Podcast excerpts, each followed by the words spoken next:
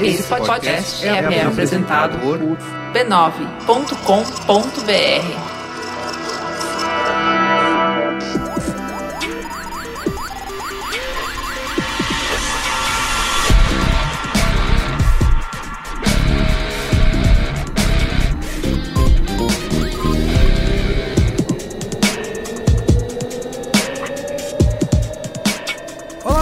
sou o Carlos Merigo, esse é o Braincast número 160. Estou aqui hoje com Cristiano Dias, Boa noite, internet, boa noite, Brasil. Alexandre Maron Olá, Braincasters! e Luiz e Gino Jovens! para falar sobre um tema que há tempos já vem pipocando aí. Toda temporada de Braincast a gente faz pelo menos um episódio sobre o diretor, né? Um episódio especial sobre o diretor. E o Spielberg, o Steven Spielberg já estava aí quicando há algum tempo pra gente gravar. Chegou a hora, finalmente, de falarmos dele, certo? É. Eu não lembro quando foi que eu comecei a gravar Braincast, mas já me falaram que o próximo seria o do Spielberg. Ah, a primeira vez que eu gravei. Exato, então. Pois é, pra você ver quanto Você tempo vê. faz. Já faz tempo. Tá bom, vamos lá Vamos então. falar aqui vida e obra de Steven Spielberg. Bom, ainda bem que pelo menos você já falou logo, porque eu não sabia qual era a pauta também. Tá bom.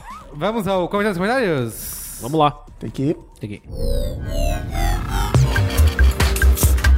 Comentando os comentários.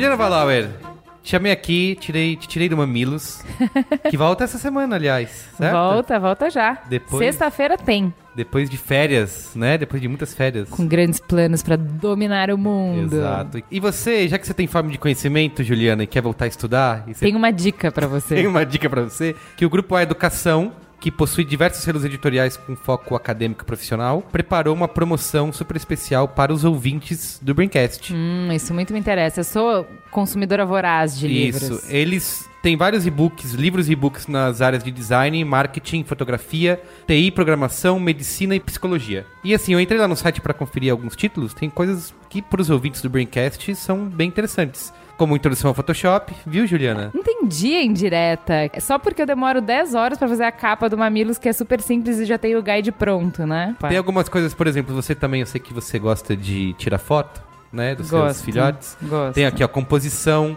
o olhar de fotógrafo, tem, Bom, de- tem livros de iluminação, desenho de moda, stop motion.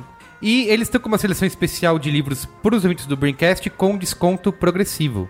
Ficou melhor. Fala aí, quais são os descontos? Vamos ver aqui. Desconto de 10% na compra de um livro, 15% na compra de dois livros e 20% na compra de três ou mais livros. Que é o meu caso, que é consumidora compulsiva de livros. Isso. E se você fizer compras acima de 200 reais, que incluam no mínimo um livro impresso, você ganha Color Thinking, de brinde. Eco bag para pintar, mais um kit de canetas para tecido. Legal, que bacana, legal. bem Tá legal. Você pode acessar www.grupoa.com.br barra Voltas Aulas B9. Vai ter lá também as condições de pagamento e regulamento. E você aproveita a promoção, que vai só até o dia 24 de agosto. Tá bom? Entendi o recado, vou lá. Ó, vou falar de novo para você. grupoa.com.br barra Voltas Aulas B9. Não esquece do Voltas Aulas B9, porque assim você vai ter acesso aos descontos, tá? Progressivos. Isso.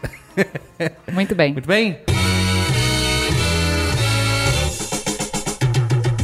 O Gustavo daqui no Mafra, nosso editor de e-mails, mandou o seguinte recado aqui, ó. Como seriam as princesas Disney reimaginadas como um podcast? A Branca de Neve seria o Braincast.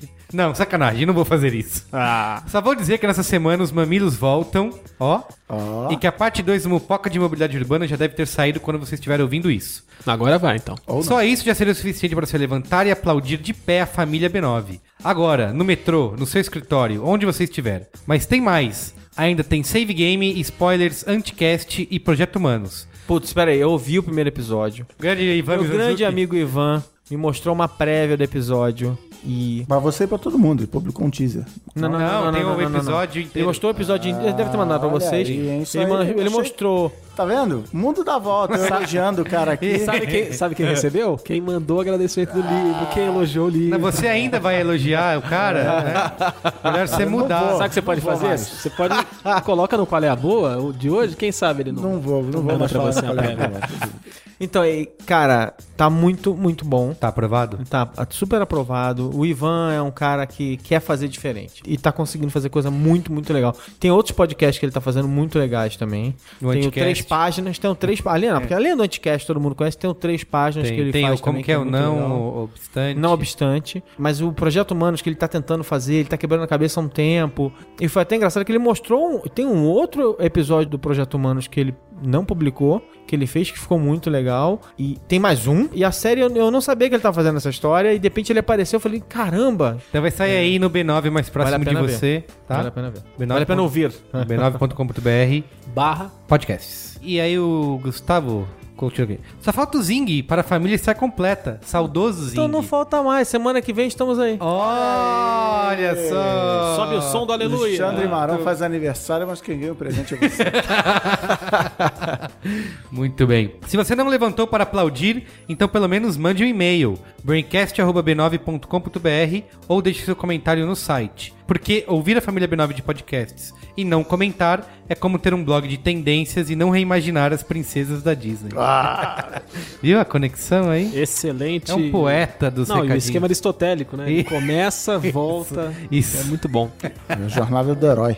É, pois é. O- Último programa 159. Por que implementar a cultura startup na sua agência? Tá? Em agências? E a resposta é... Não. É que não era pergunta, tá? Era só uma. Por que implementar? É uma pergunta. Não, é, mas termina está- com ponto final. É, você está afirmando, é, você está dizendo por quê. Aqui estão os motivos isso, para isso, é, exatamente. exatamente. Isso gera uma discussão também do assento, Do se porquê é separado, se Ah, é junto, verdade. porque Isso é caótico mesmo. Daniel Garcia de Oliveira, 28 anos, solteiro, gerente de projetos. Solteiro, a gente nunca tinha perguntado essa informação, né? Se era solteiro, se é casado. E o Daniel incluiu aqui espontaneamente. It's complicated. então aí, você sabe que se você, amiga ouvinte ou amigo ouvinte que estiver interessado, Daniel Garcia de Oliveira tem 28 anos, é Tá solteiro e é gerente de projetos de TI em um banco conhecido pela cor laranja, São Paulo, capital. Então, se É, você tiver nesse banco, tiver o Happen, Aos cuidados de Guga. Sinta-se à vontade para editar, resumir esse e-mail. Meu objetivo aqui é fazer um relato e mostrar como companhias tidas como mais tradicionais já estão mudando. Nota do editor, não sou seu empregado. O e-mail, o e-mail vai inteiro. Olá, pessoal do Excelente Braincast. Seu Guga, esse é o Guga. Só para iniciar bem, gostaria de enaltecer a perícia do Guga Mafra em gerar a vontade de mandar um e-mail à voz. Ouço Nerdcast há anos e nunca me senti tão compelido a partilhar da minha opinião através de um e-mail como sinto ao ouvi-los. Afinal, ouvir o Braincast e não comentar é como conseguir ter seu e-mail lido pelo Merigo e não ter bolado uma frase engraçaralha sobre ouvir o Braincast e não comentar. Esquema aristotélico também aí? não, na verdade isso é metalinguagem. Tá? Sobre o programa sensacional, como sempre. Gostaria de compartilhar o que vem ocorrendo na empresa onde trabalho. As coisas estão mudando. Trabalho lá há 5 anos e presenciei algumas dessas mudanças. Menos de uma década atrás, estou falando de 2005 para frente, e não, não, tinha mi- o Luciano Huck. e não 1995, porque é sempre que eu penso, uma década atrás, pra mim é década de 90. Contam que pessoas tinham crachás de cores diferentes para cada nível de cargo. Operacional uma cor, quando chegava ao tático era outra, estratégico outra e por aí vai. É, mas o- as artes marciais elas fazem isso já há milênios, né? O cara quer, quer jogar Eu achei legal o cara, cargo tático. Eu achei, né? Eu queria ter um cargo tático. O time. Parreira? O nosso time tático é. Tite. Tite é o diretor. Cerca de 6 ou 7 anos atrás, o restaurante que havia no prédio era dividido em dois. Um para o povão e outro numa parte segregada, um pouco mais elitizado, destinado a coordenadores e cargos acima. Detalhe: exclusivamente, e ele grifa aqui, ó. A coordenadores e cargos acima. Cargos abaixo disso só podiam entrar lá se fossem convidados. Isso era tido como uma honra. O apelido da área do restaurante era Gravatinha. Ué, meritocra- meritocracia em ação, ué. Pois é. Quando eu entrei, ainda haviam baias acarpetadas cheirando a mofo. Aquele silêncio mortal pairava no ar. Falar alto era considerado sacrilégio. Pausas de mais de 15 minutos eram suspeitas. Não estar de social de segunda a quinta era um crime. Coordenadores e gerentes tinham mesas em locais estratégicos, com ampla visão de sua equipe e mesas gigantes. Superintendentes tinham salas próprias, todas fechadas, com secretárias sentadas do lado de fora. Enfim, eu poderia discorrer horas e horas Ou seja, um aqui... cenário parecia que tava direto do Mad Men. Mad Men.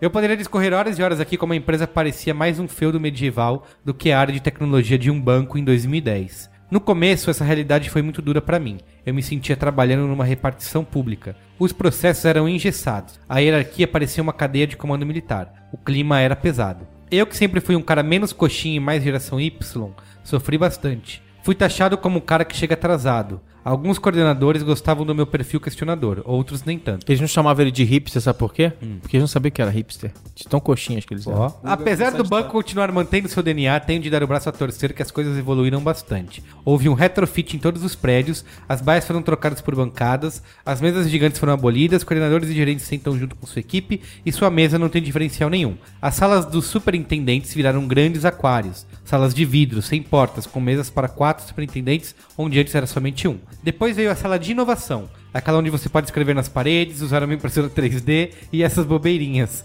Quase tive um infarto quando vi um Xbox lá. Achei que ele ia falar que tinha um Wii. É a cara dessa É a cara- salinha, é né? teu i. Pessoal, jogar um golfe lá.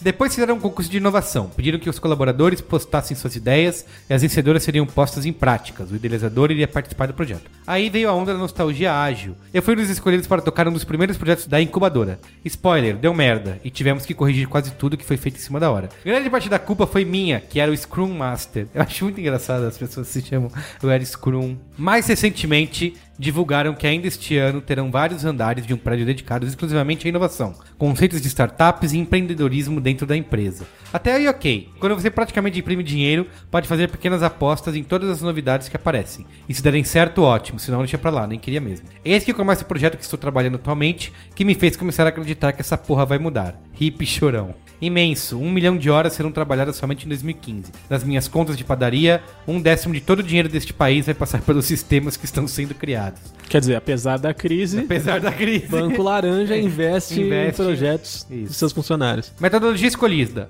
Ágil. Legal, estão apostando mesmo nisso. Quem validar as várias frentes do projeto? As portas da casa? Não. Põe a molecada. Não queremos vícios antigos, queremos errar coisas novas. Papel que estou desempenhando. Scrum Master. Nego não viu o que aconteceu antes. O time todo não cabe numa mesa à vista do seu gestor. Tudo bem. Arranje um local onde caiba todos, depois é só avisar seu chefe onde você estará. Pequenas mudanças, mas fizeram diferença. A produtividade subiu bastante, entregamos em seis meses algo que só seria possível em dois anos. A integração da equipe também melhorou sensivelmente. E a curva de aprendizado de novos recursos diminuiu muito. Para finalizar, sou entusiasta e eterno otimista quando o assunto é inovações, mas concordo com o que foi exposto anteriormente. Empresas que querem sobreviver terão que se adequar e adotar posturas mais arrojadas com as novas gerações de profissionais. Espero que no futuro empresas com restaurante e gravatinha sejam minoria e exceção. Um grande abraço. Mas comentando o comentário, a história que eu escutei de um cara que trabalhou nesse processo aí de mudança desse banco laranja grande, que tem uma marca que é uma voltinha, que você faz um pontinho no ar, que eles usaram a fusão que rolou com outro banco, que nem parece banco, Tá. que rolou uns anos atrás, meio como uma desculpa, como um, um gatilho mental, assim, tipo plano real, assim, o RV. Ó, galera, já que agora está rolando essa fusão, que somos essa nova empresa, vai mudar um monte de coisa. Então não vem, não precisa vir de gravata, não vai fazer isso, e, e aí tudo isso aí que ele descreveu. O restaurante E gravatinha. que é da opinião desse cara que me contou a história, que se não tivesse esse- essa história da fusão, se simplesmente falassem, ó, a partir de semana que vem rola uma mudança no banco, não teria funcionado. Mas que a cabeça das pessoas estava no lugar certo para conseguir fazer isso. Então foi a fusão aqui, né? Que ajudou, que foi, que foi o grande empurrão. Interessante. Assim como em algumas batalhas do Dragon Ball. Olha aí. Também. Sem a fusão, não Sem há a fusão, ninguém, ninguém venceria o Majin Buu, por exemplo. Tá. Lê o próximo e-mail aí, Luiz Gino. O próximo e-mail é do Jorge Viane, ele tem 32 anos, ele trabalha com marketing em uma empresa de telecom em São Paulo, além de Ilustra, enviado do meu iPad. Olá, Braincasters. Apesar de ser formado em publicidade, não atuo propriamente nessa área e não posso opinar o quanto a cultura de agências seria impactada pelas dinâmicas de startup. Mas me faz pensar muito em por que uma empresa tradicional também não pode se beneficiar dessas propostas mais inovadoras. Acompanho muitas matérias sobre o dia a dia das startups. Vejo amigos trabalhando nelas, comentando as melhores práticas, a flexibilidade e, sobretudo, o objetivo da empresa em deixá-lo o mais à vontade possível, para produzir mais e melhor. Quando possível, eu tento levar esse tipo de discussão na empresa onde trabalho. Por ser uma empresa de telecom, somos cobrados de ter uma postura digital, inovadora e questionadora. Se espera que as pessoas sejam abertas a novas ideias. Não é o que vejo. Muitas vezes ideias simples para incentivar interação ou flexibilidade são derrubadas por uma postura antiga das pessoas na empresa. Muitos não dão importância à inovação, tirando a área de inovação. Sim, temos uma. Esse é o turning point. ou a novas ideias que mexem na rotina quase estatal que as pessoas se apegam. Tentei há uns meses exercitar a ideia do lugar flexível uma vez por semana, para gerar maior interação entre a equipe. A ideia teve adesão por apenas duas semanas e no fim, todos preferem o seu lugarzinho, com suas coisas, com a sua rotina. Dá a impressão que em empresas grandes, propostas para melhorar o dia a dia dos funcionários são tidas como supérfluas, se não tem caráter financeiro, são desimportantes e as mudanças só são bem vistas quando impostas por um e-mail do RH ou da presidência. É por isso que ele não falou o nome da empresa de telecom, porque ele tá soltando o rojão aí na galera. Né? Nota do Mas editor. ela é azul, verde. É, é isso que a gente quer saber. Ou alaranjadinha? Nota do editor. Apoia a ideia do ouvinte de continuar a escrever ideia com acento. Ele não editou o e-mail anterior, Mas não o- mas teve essa... Mas fez graça. Né? Ironicamente, as mesmas pessoas que se negam a mudar sua rotina, seu método de trabalho ou se questionar, são as mesmas que aspiram trabalhar num Google, num Twitter. Como se mudar fosse algo que já tivesse nascido desde o início nessas empresas. Não nasceu. Nasceu sim de ideias esdrúxulas, propostas para mudar e principalmente a disposição para questionar a própria efetividade do trabalho que desempenhamos. É isso aí, garoto. É você mesmo. Essa é a nota do leitor. Parabéns pelo ótimo programa. Ajuda e muito minha jornada entre casa e trabalho, especialmente em tempos de marginal a 70 quilômetros. Ô, amigão, pera lá. Outra discussão. Mas aí é outra coisa. Escuta a Mupoca. Eu acho que assim, se aproveitou do espaço que teve aqui, não é? Safado, Com cunho político. com cunho político. Forte abraço. É, forte abraço ele mandou pra gente. Então, mandem todos fortes abraços mentais para o Jorge Vianney. Muito bem. É isso. Vocês querem comentar o comentário dele? Essa história de cultura de startup e tal nessas empresas. Eu acho engraçado essa história de que. tem- não, tem uma área de inovação. Eles vão inovar lá e a gente continua fazendo aqui, mas que. a- E aí depois ele apresenta as ideias e a gente não aceita. é, A galera tá inovando lá, gente. já inovou. Não é. Eu acho que a parte mais difícil que eu vejo ser implementada em agência, em qualquer coisa que seja, é a história que o Mupoca já zoou uma vez, que é o falhar, né? Dar errado. É como você encarar na hora que dá errado a consequência disso e a reação que você tem quanto a isso. Então, é nessa hora que, não, claro, a gente vai inovar tal, mas vai dar tudo certo, né? Não, não sei. Ah, não, aí, pô, né? A parada aqui é séria. Muito bem. Vamos para o nosso amigo Estevão?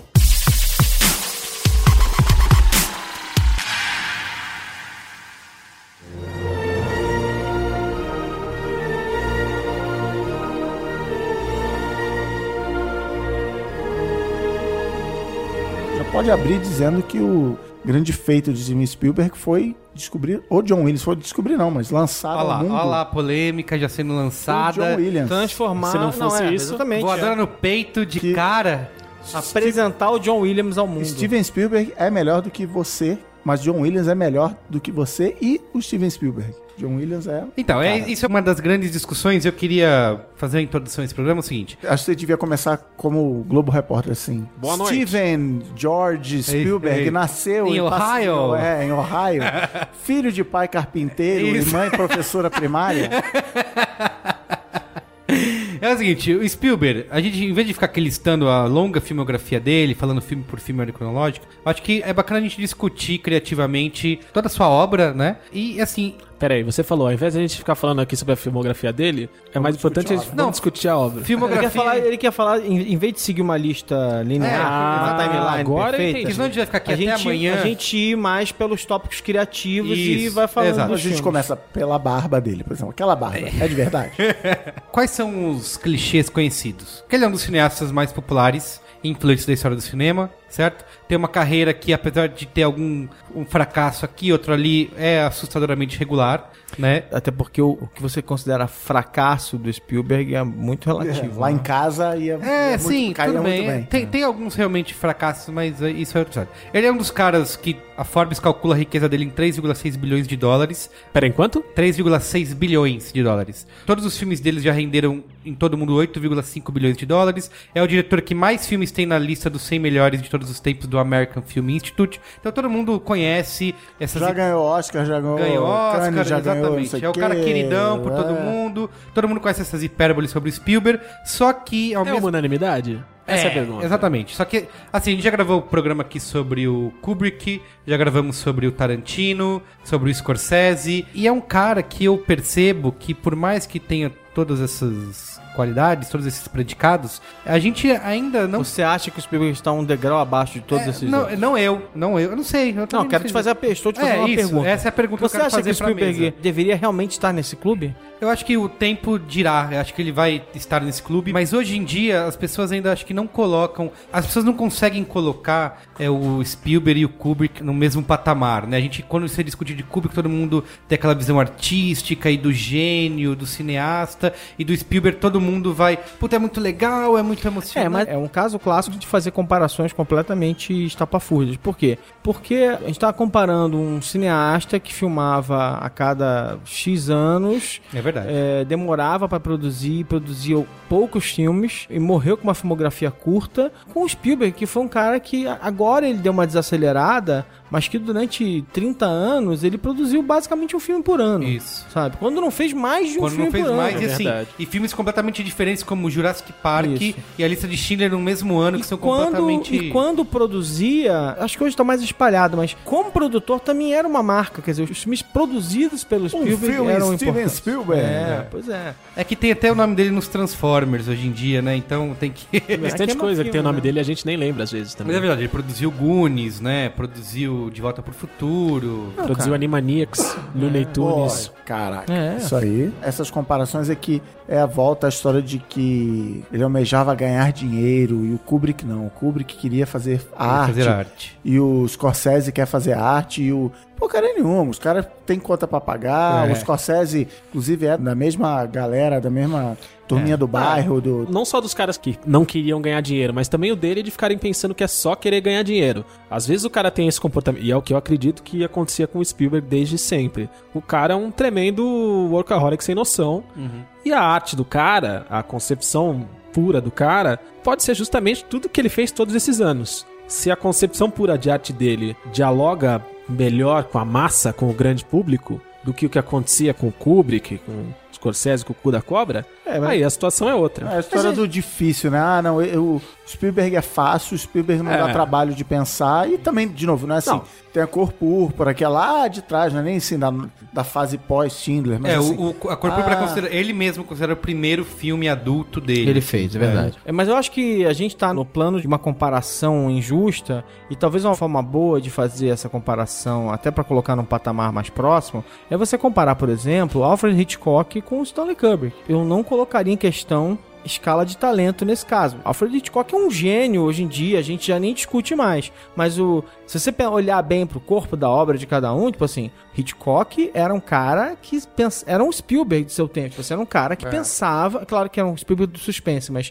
era um cara que pensava no público. Ele queria fazer filme que ia bombar, que a galera ia ao cinema e ia sair de lá falando, eletrizada, apaixonada, não sei o quê. Spielberg é isso, sabe? É um cara que, junto com o Jorge Lucas, enfrentou o cinema pipoca moderno. Sim. Sabe? Que criou o cinema. Ele inventou o É. cinema de verão. Ele Isso. basicamente, ele e o Jorge Lucas eu vou inventaram dizer o o cinema de quanto eu gosto de Steven Spielberg. Fala. Até hoje, eu nunca vi Gandhi. Que Gandhi ganhou de ET. Ah, o Oscar, Oscar. é verdade. Até hoje eu me nego em ver. Gandhi, esse filme que tirou de. ET o merecido Oscar de melhor filme. Bonito isso. É assim, é engraçado porque o, o Hitchcock foi uma grande influência, uma das grandes influências para outros vários cineastas, mas também foi uma grande influência pro Spielberg no seu começo de carreira, quando ele fez o Duel, né, que é o... O Encurralado. Encurralado, exato. De Que é o TV, primeiro né? filme, é o primeiro É um filme dele, telefilme, é um telefilme é um feito pra telefilme TV, e tem muito incrível. disso, assim, e eu acho que fica claro no, nesse, no Encurralado uma questão que... Além da maronada, Por quê? Ah, mano, porque depois de ficar, de ficar fugindo do cara aquele tempo todo, ele ficou como?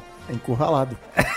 Nossa senhora, Enfim, vamos lá. Eu já devia ter visto isso vindo. E, não- E, assim, é uma coisa que deixa claro, porque assim, o Spielberg foi autodidata, né? Porque desde os 13 anos ele já filmava com o Super 8, fazia as brincadeiras com o Super 8. Inclusive, ele, quando entrou pra Universal, e meio na malandragem, né? Ele conta que tava um dia lá fazendo um tour, aí ganhou um passe pra ir mais dois dias, e quando o passe venceu, ele chegou no segurança da. Ele não poderia mais entrar, ele chegou no segurança lá da Universal, e passou um cara que ele já tinha visto, que ele tinha conversado, falou: E aí, não sei o que, Brad, tudo bem? E o cara acenou pra ele de volta, e o segurança deixou ele entrar, e assim ele ficou meses lá. E foi Essa história é real mesmo? Que eu achei que era. Eu acho... ele conta Ele essa conta? história. É. Então, ele pode estar Mas mentindo. ele eu tinha fez escutado. Universidade de cinema. Então, Não, mas assim, isso foi de- ele depois- fez, só que depois, ele né? largou a Universidade de Cinema, é isso que eu ia falar. Porque antes dele tentar a faculdade de cinema, que ele até foi negado em algumas Isso. escolas de maior prestígio lá em Los Angeles, ele passou um tempinho naquele esquema de, pô, deixa eu trabalhar com qualquer coisa Exatamente. aí e não paga nada, Na só, Universal só deixa foi assim, aí. ele foi o cara que tava, entrou lá, começou a trabalhar, ninguém percebeu, ah, o cara ele tá trabalhando e ficou. E assim, e, e esse que eu tava falando, ele é um cara que sempre foi autodidata, foi terminar a faculdade só em 2000 e tralalá, largou os estudos no meio porque tava já fazendo um monte de filmes. Tipo, o, o trabalho de conclusão de curso dele poderia ser a lista de Schindler, ET. sabe? Jurassic Aqui, Park, ó. tá aqui. Pendrive aqui. É, e assim, e eu acho que isso fica. O Encurralado é um filme onde ele teve 425 mil dólares de verba. E eu acho que mostra muito o que foi consagrar a carreira dele, o que deu uma carreira pra ele, que foi Tubarão. Já mostra muito no Encurralado isso, dele sendo criativo. O Spielberg não é um cineasta caro. Nunca foi. Ele fez filmes que pareciam caros, mas à medida que Hollywood foi ficando cada vez mais mega, tem vários filmes do Spielberg de padrão A, tecnicamente falando, em que ele inclusive devolveu dinheiro. Jurassic Park é um deles. É, mas acho que ele, Jurassic ele- Park, ele começou caro, ele ele, foi devolveu o aprendendo. Se eu não tô enganado, no Contatos Imediatos Terceiro Grau, que ele tomou as encurraladas, aproveitando a sua, a sua maronada, Parabéns. tomou as encurraladas de, tipo, ó, você tá fazendo filme aí, mas tá gastando muito dinheiro. Eu, se eu não tô enganado, ele foi demitido. Na primeira ou na segunda semana de produção, ele recebeu um, Um uma carta lá. Não, não era nem ultimato, era tipo, você está demitido, não sei o quê. Ele olhou aqui e falou, cara, essa galera desse estúdio é maluca. Eu vou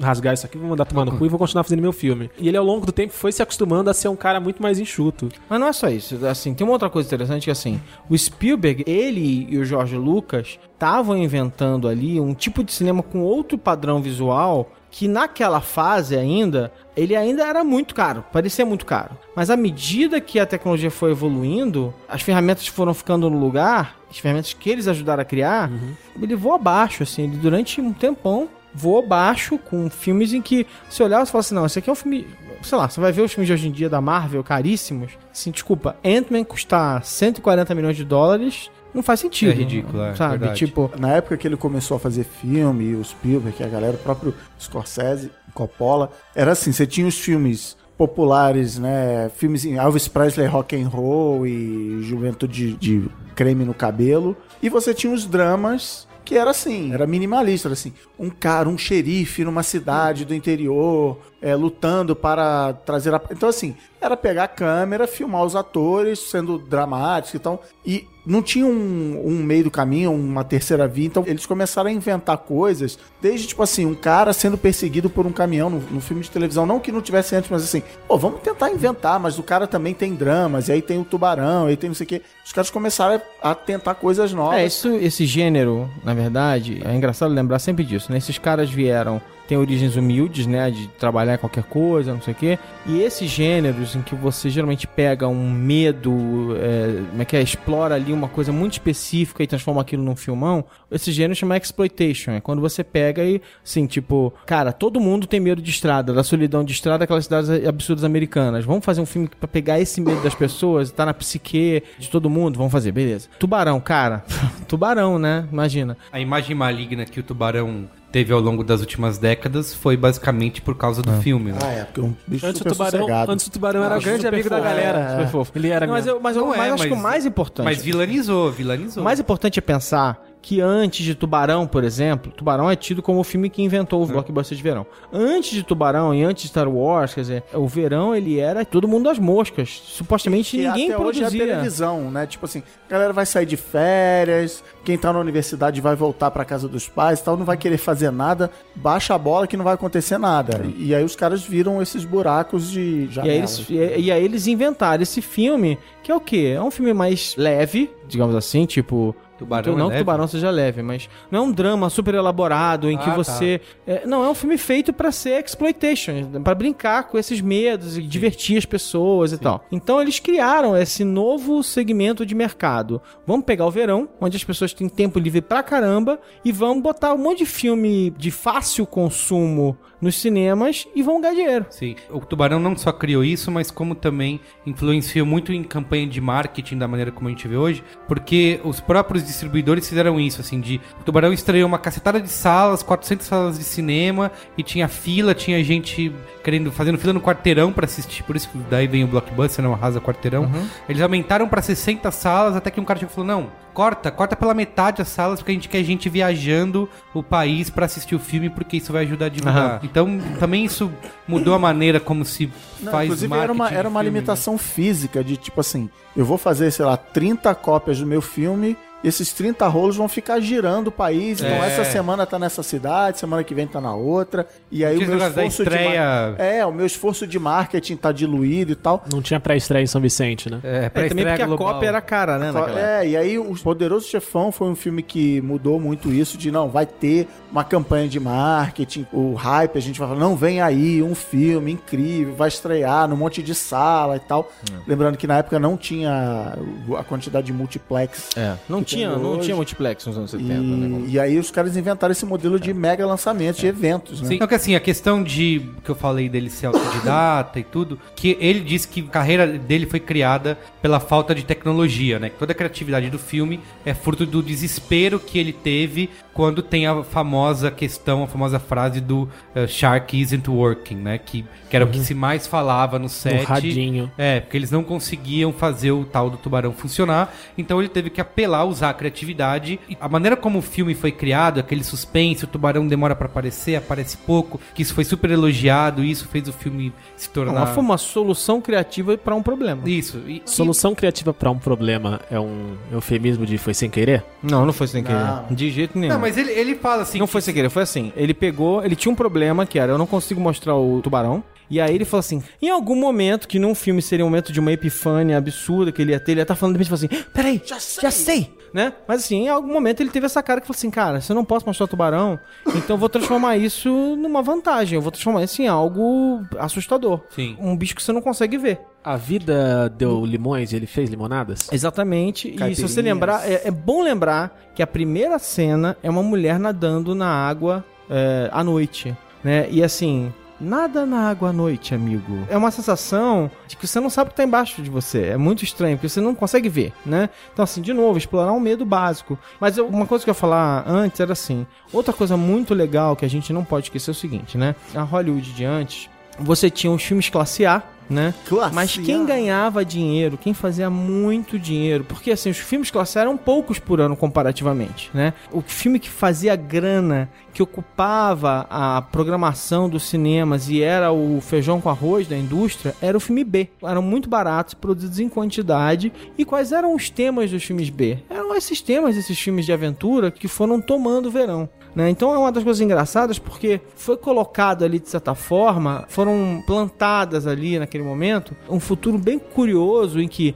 os filmes B reinaram durante décadas, foram muito bem durante a época do home video, né? Agora, quando o home video caiu, o espaço dos filmes B desabou, eles praticamente desapareceram, como aquela indústria que era antigamente. E realmente, assim, tipo, todo o legado do filme B, os filmes de aventura, né, aquela coisa toda, ficou com os grandes blockbusters, que dominam hoje em dia a indústria cinematográfica. E no negócio do tubarão, Shark Isn't Working e tal, ele acabou usando na parte da solução dele uma coisa que, pra mim, é a marca registrada dele, ele não inventou, mas ele usa isso em praticamente todo o filme, que ele não usou pela primeira vez no Tubarão, até quando ele dirigia episódios de TV ele já usava isso, que é aquela história dele mostrar as pessoas reagindo a uma coisa que você, espectador, não tá vendo. Que o exemplo no Tubarão são as pessoas vendo o Tubarão e tal, mas pra mim o melhor exemplo é no Jurassic Park, é a primeira vez que os personagens veem um dinossauro e você ainda não viu, mas você sabe que é um filme de dinossauro, Sim, que aquele é o parque sim. dos dinossauros, você fala assim, eu quero ver o dinossauro, e aí então os caras lá, ah, o dinossauro, e você mostra, mostra.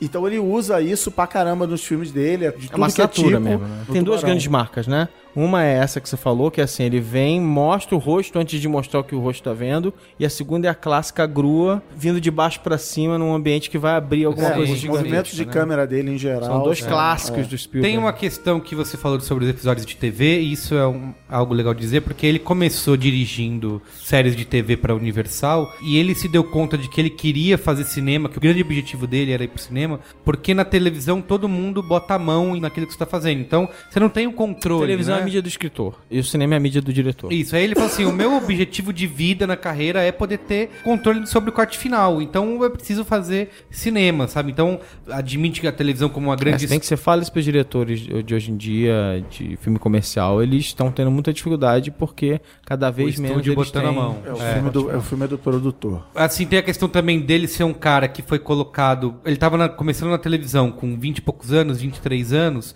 e ele é um cara que foi colocado como diretor de séries numa equipe onde a idade média era 50 anos. Então, ele conta numa entrevista sobre isso, assim, de ser sabotado pela equipe, sabe? Tomava De rasteira pra cacete, né? É, de todo mundo falar- olhar pra aquele cara, puta, esse moleque, o que, que esse moleque barbudo vem aqui querer apitar alguma coisa? Gente, então, ele foi hipster muito antes. é.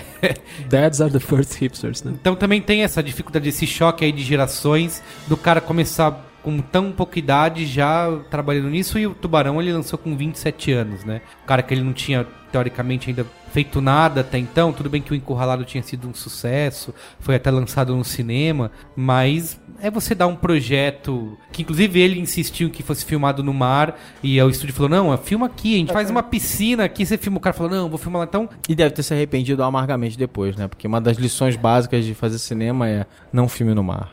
É, mas o Tubarão deu uma carreira pra ele, entendeu? Então, como reclamar disso, né? Foi a chancela pra ele encarar outros projetos e se tornar. É, depois que a merda tá feita, o cara olha e fala, não, não arrepende de nada, mas na hora... É, na deve hora ter sido deve ter, foda. deve ter ido pra casa chorar no cantinho, né? É. Você falou, inclusive, do Contatos Imediatos, que deu merda. Mas, pô, ele já tinha um respaldo com o sucesso que ele deu antes, sabe? Fez. É, mas tá aí já fizemos, É, inclusive, braincast sobre um outro diretor aí que tinha um respaldo do primeiro filme e até hoje tá tentando fazer o segundo e não. Não, não do primeiro filme. Teve quatro bons filmes aí. Ah. hein? Há controvérsia. Há controvérsias. E aí, assim, uma coisa que é legal que o Contatos Imediatos também já traz uma coisa que permeia muito a filmografia dele em termos de narrativa, que é o, a história familiar, né? Sempre conflito entre pai e filho, que é uma coisa que ele traz da vida dele, que teve pais divorciados, o pai ausente, tudo. Então é uma coisa que ele aplica Daddy muito. issues. Exato. Então ele aplica muito isso. O Contatos Imediatos é um filme onde basicamente o pai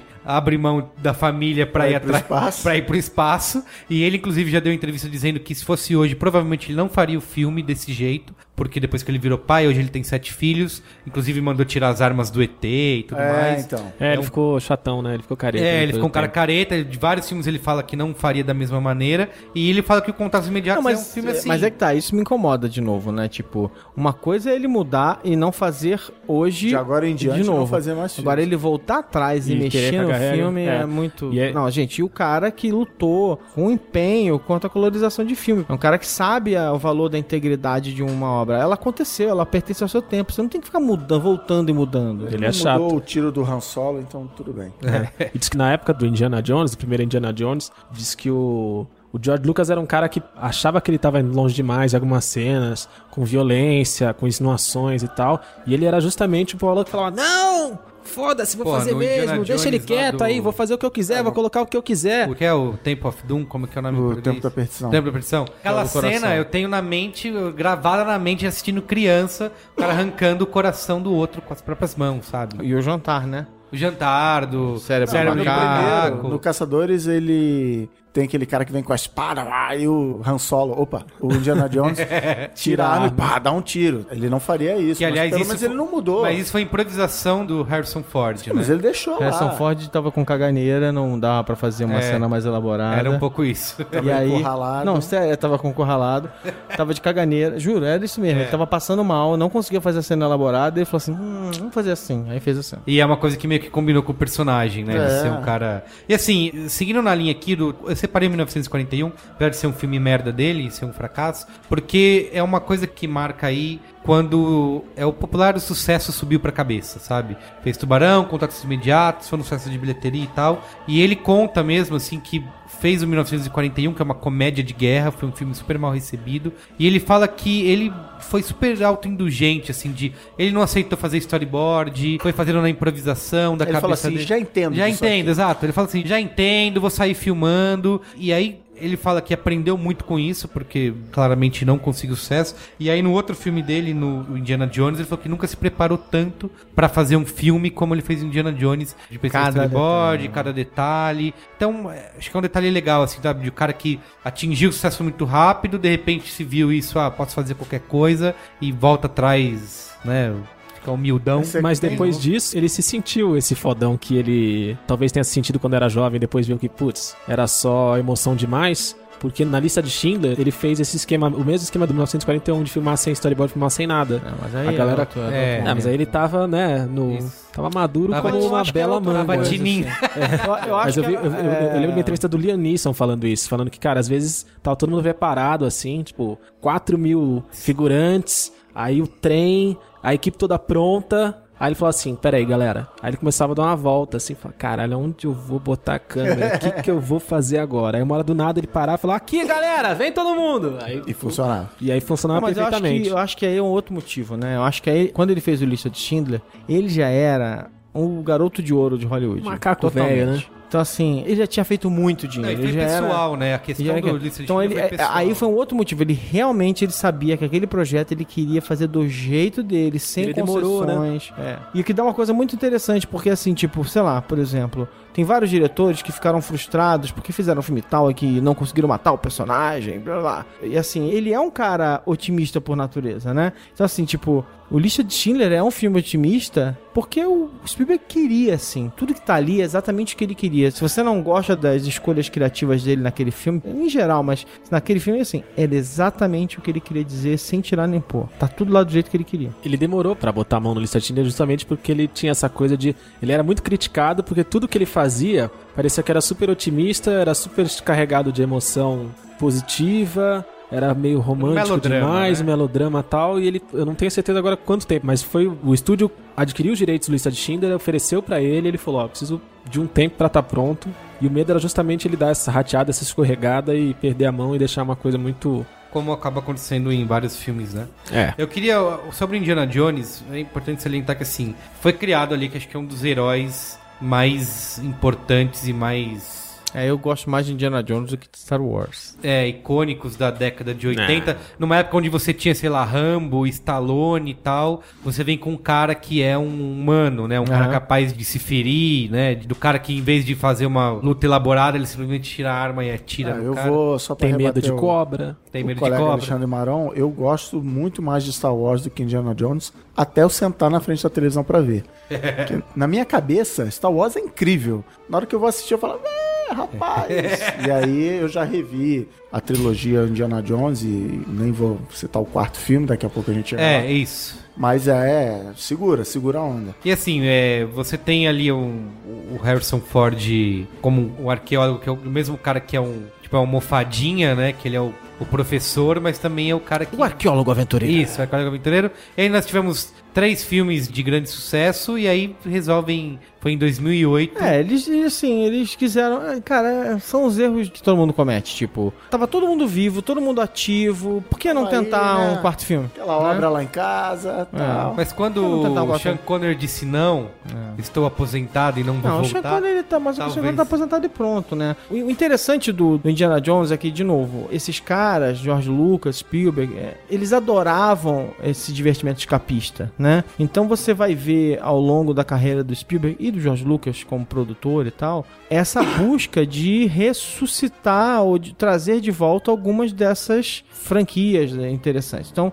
não por acaso o Spielberg lutou para trazer de volta o Twilight Zone, para poder ter controle sobre a marca, ele chamou de Amazing Stories. Primeiro ele fez o filme, depois ele fez o Amazing Stories, que depois virou série e tal, não sei o que sei lá. É uma nostalgia com a televisão do passado, a televisão extremamente criativa e tal, não sei o que. E a outra coisa é o seguinte, ele adorava, ele era completamente fascinado pelos seriados que passavam no cinema né? E que eh, toda semana você voltava lá pra ver a continuação. E eles queriam fazer duas coisas. Queriam fazer uma homenagem aos serials de cinema e o James Bond deles. O sonho deles era o grande James Bond dele. Por isso que, a- que os filmes sempre começam com uma cena que é uma, uma aventura do Indiana Jones prévia. E depois da apresentação você entra Ele foi na missão. recusado, né, para dirigir e resolveram criar, né, o próprio herói Que acabou. Uma coisa que eu e o Spielberg temos em comum. Eu também me ofereci e ninguém me aceitou.